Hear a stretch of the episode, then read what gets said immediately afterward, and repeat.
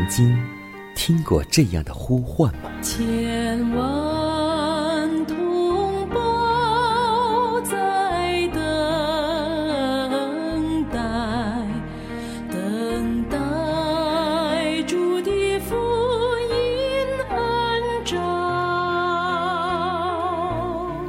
你曾经感受过这样的大爱吗？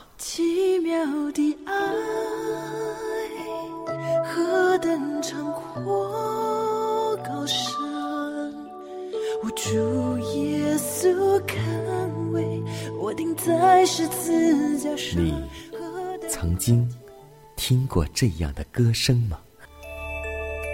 这世间有个千年不变道理，那就是耶稣爱你。你曾经有过这样的渴望吗？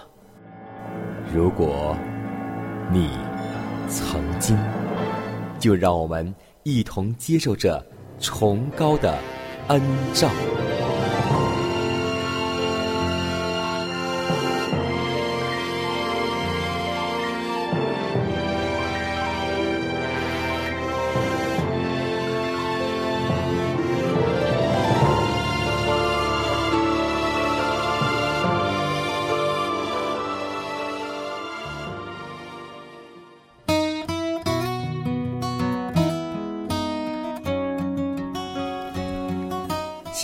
福音广播陪伴您幸福每一天。各位好，欢迎在同一时间、同一调频继续锁定和收听由迦南为您主持的《崇高的恩照》。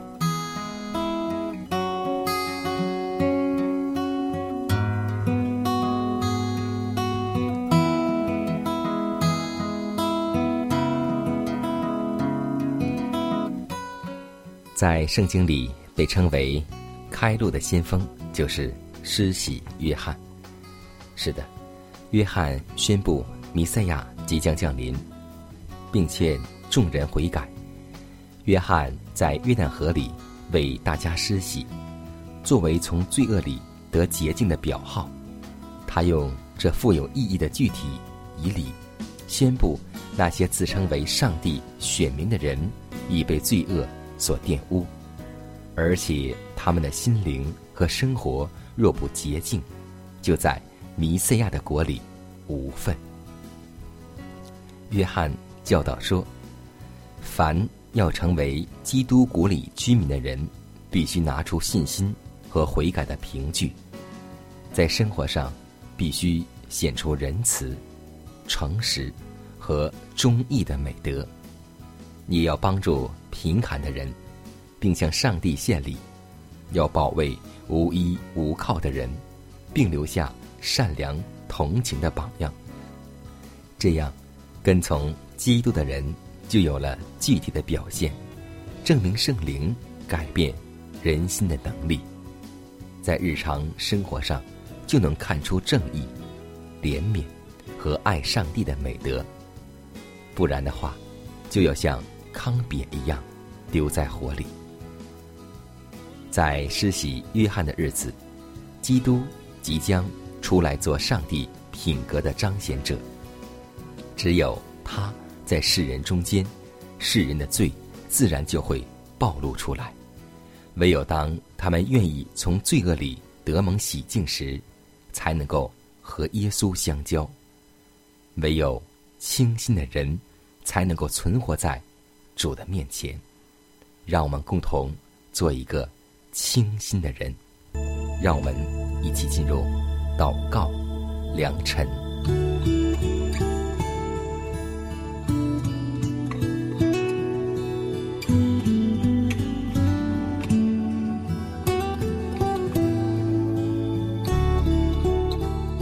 亲爱的主啊，感谢你在清晨让我们相聚在空中的电波中，我们要匍匐敬拜你。你的伟大高过诸天，你的奇妙深过碧海。你赐予我们生命，赐予众生有气息，更创造宇宙万物。这一切都归于你的名下，都要彰显你的荣耀。我们活着，更要努力地见证你的名。主啊，谢谢你赐给我们这宝贵的救恩，如今又保守我们还在你恩典中不失落。我们要感谢你，谢谢你怜悯我们脆弱的身躯，看顾我们每天的安全，让我们有能力工作侍奉。我们要称谢你，求主赦免我们的过犯，让我们在哪里跌倒就在哪里爬起来。求你帮助我们有能力过着分别为圣的生活。当人看见我们的好行为，就把一切的荣耀归于你的名。如此祷告，侍奉主耶稣基督得胜的名求，阿门。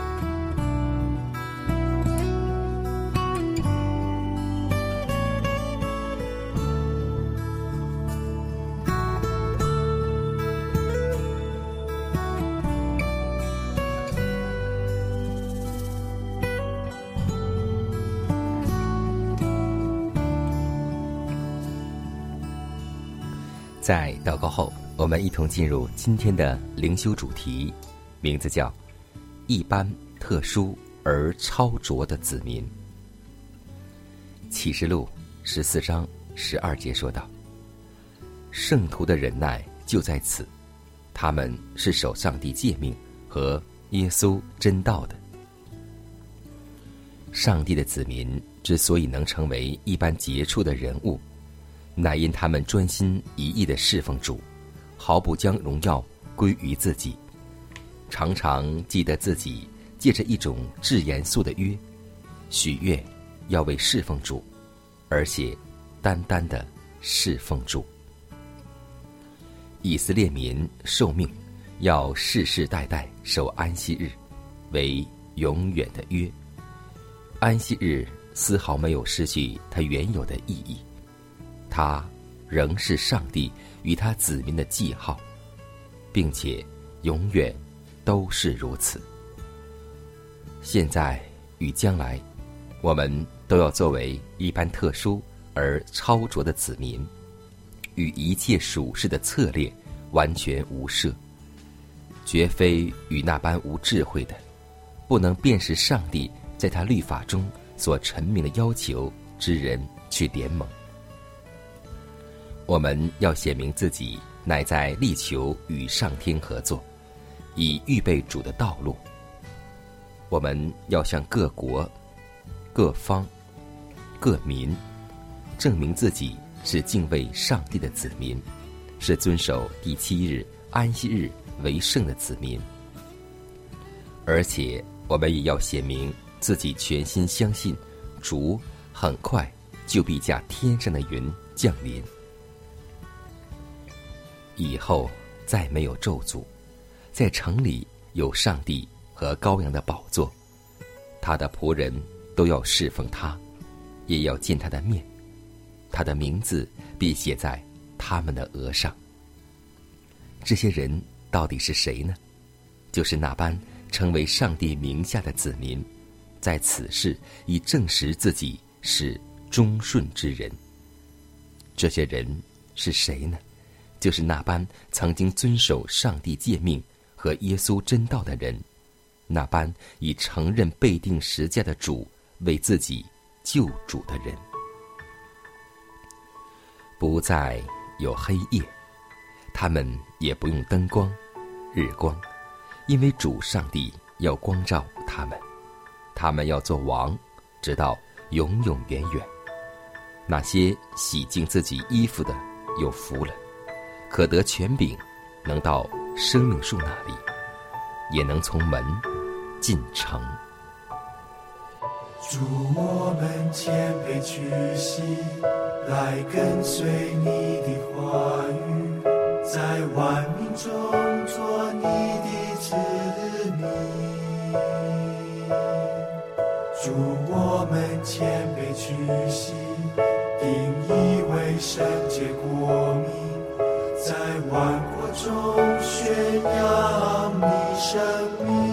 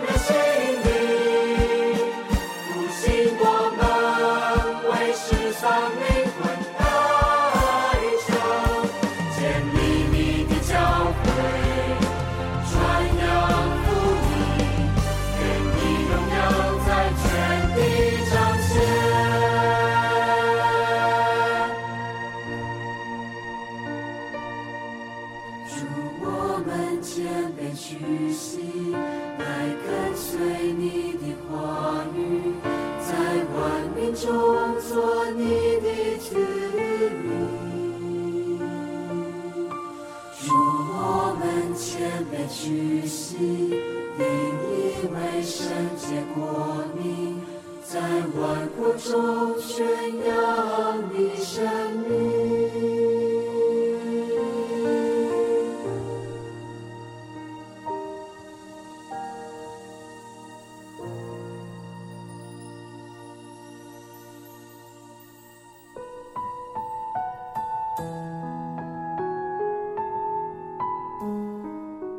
祷告，因为我渺小，祷告，因为我需要。亲爱的弟兄姐妹，每一天忙碌的生活中，我们是否经常忽视祷告呢？要记得，耶稣每次行神迹奇事、医病赶鬼，都是以祷告开始。我们的先祖先贤获得力量的来源，就是祷告。因为祷告是我们属灵的呼吸更是我们随时的帮助和力量。希望福音电台温馨提示您美好的一天从祷告开始。祷告因为我渺小祷告。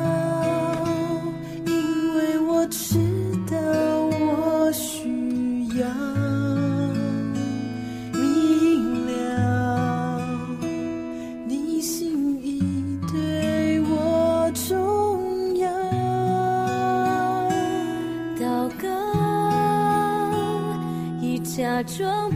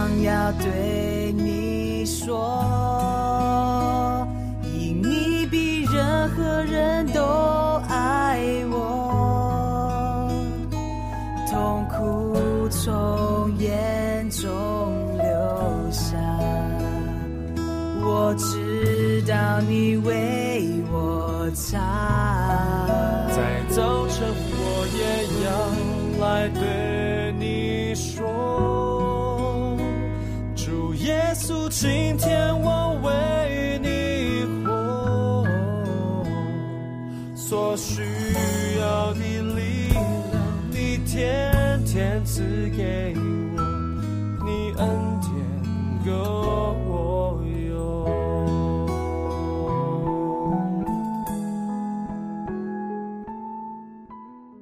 分享生活分享健康欢迎来到健康驿站。今天我们会发现现在的孩子们特别累除了每天上学校读书之后，回来家长也会给孩子们课程排得满满当当，学音乐、学美术、学舞蹈、学各种体育项目、钢琴以及各种音乐类的乐器。孩子真的好累，但你会发现，很少的家长有为孩子去准备学习烹饪课的。其实这一项课程被每个家长所忽视的，恰恰是最重要的课程。要知道，疾病是身体机能受到某种因素的影响而出现异常的结果，其中饮食不当。占主要的原因。母亲们应当在儿女们年幼之时，常常带他们一起下厨房，教他们学习烹饪健康的技术。应当耐心而亲爱教授他们，要和颜悦色及鼓励嘉许的话，来使工作尽量称心合意。烹饪学是一门艺术，此项艺术是与人生有十分密切的关系，所以应算为一切艺术中最有价值者。我们对此应当多加注意。健康的身体决定于健康的血液循环。若要血液良好，身体是需要良好之食物的。菲薄而烹制不良的食物。不能供给治血器官充足营养，以致亏及血液，减低全身的活力，并引起疾病，而且身体就导致了衰弱之境况。人的性格也就变成急躁而易怒。为烹饪粗劣而受害的人，每年何止数千万呢？许多人的墓碑。都可以加上这两句话，那就是为饮食烹调不得法而死的，因肠胃受虐待而死的。所以，良好的烹饪乃是保持人体健康的基础。只有身体健康，我们才可以去学习、生活和工作。您说对吗？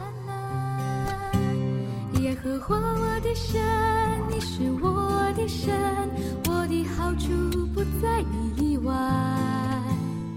你是我的产业，我杯中的分，我所得的，你为我持守。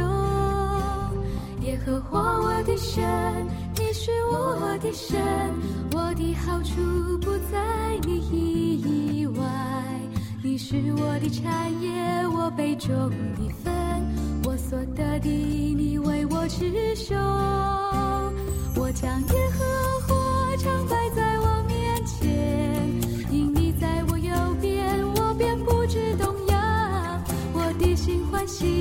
我的灵快乐，我的肉身也要安然居住。我将耶和华常摆在我面前，因你在我右边，我便不知动摇。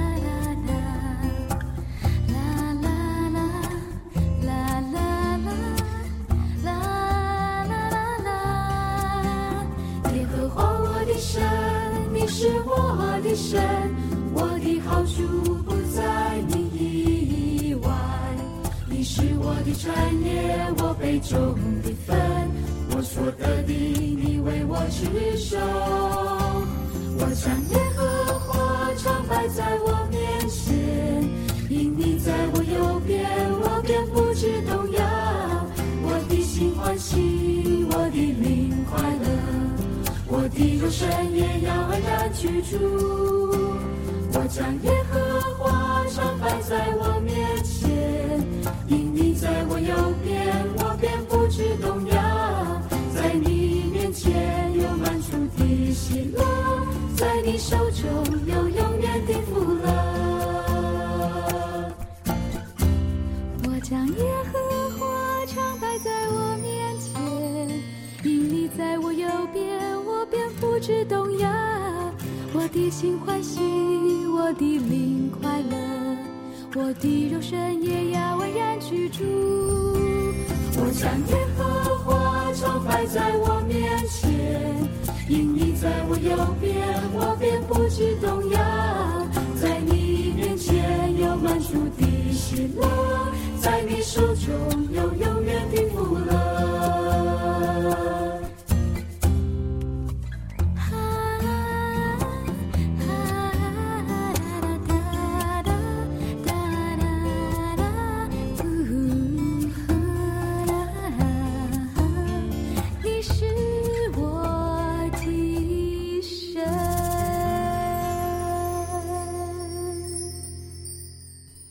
下面我们一同来分享一则小故事，名字叫《长生酒》。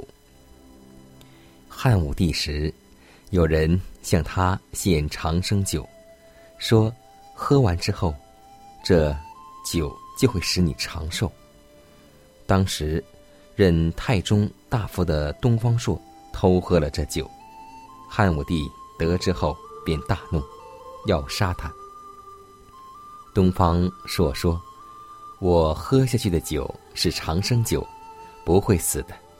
你杀了我，我也不会死。假如我死了，那么这酒就不是长生酒，你又何必为他来杀我呢？”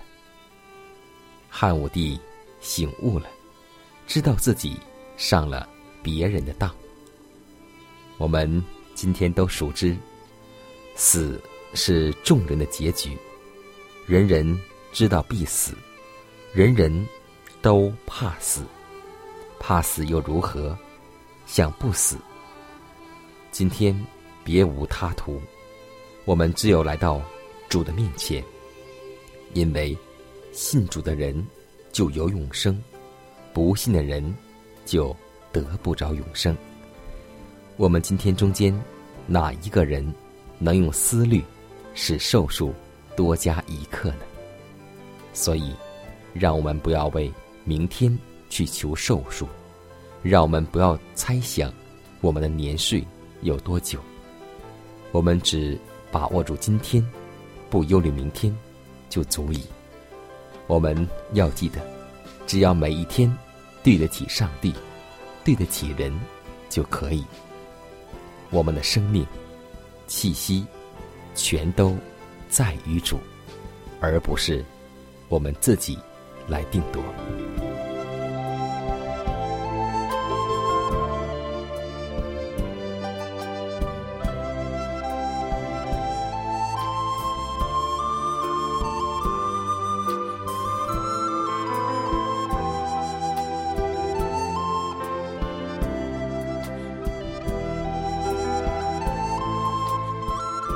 看看时间，又接近节目的尾声。最后要提示每位听众朋友们，在收听节目过后，如果您有什么生灵感触或是节目意见，都可以写信来给迦南。来信请寄香港九龙中央邮局信箱七幺零三零号，崇高的恩照节目收。也可以给我发电子邮件，就是迦南的拼音圈 a v o h c 点 c n。迦南期待你的来信。迦南期待你的分享，在每天这个时间，每天这个调频，迦南都会在空中电波和您重逢。让我们明天不见不散，以马内利。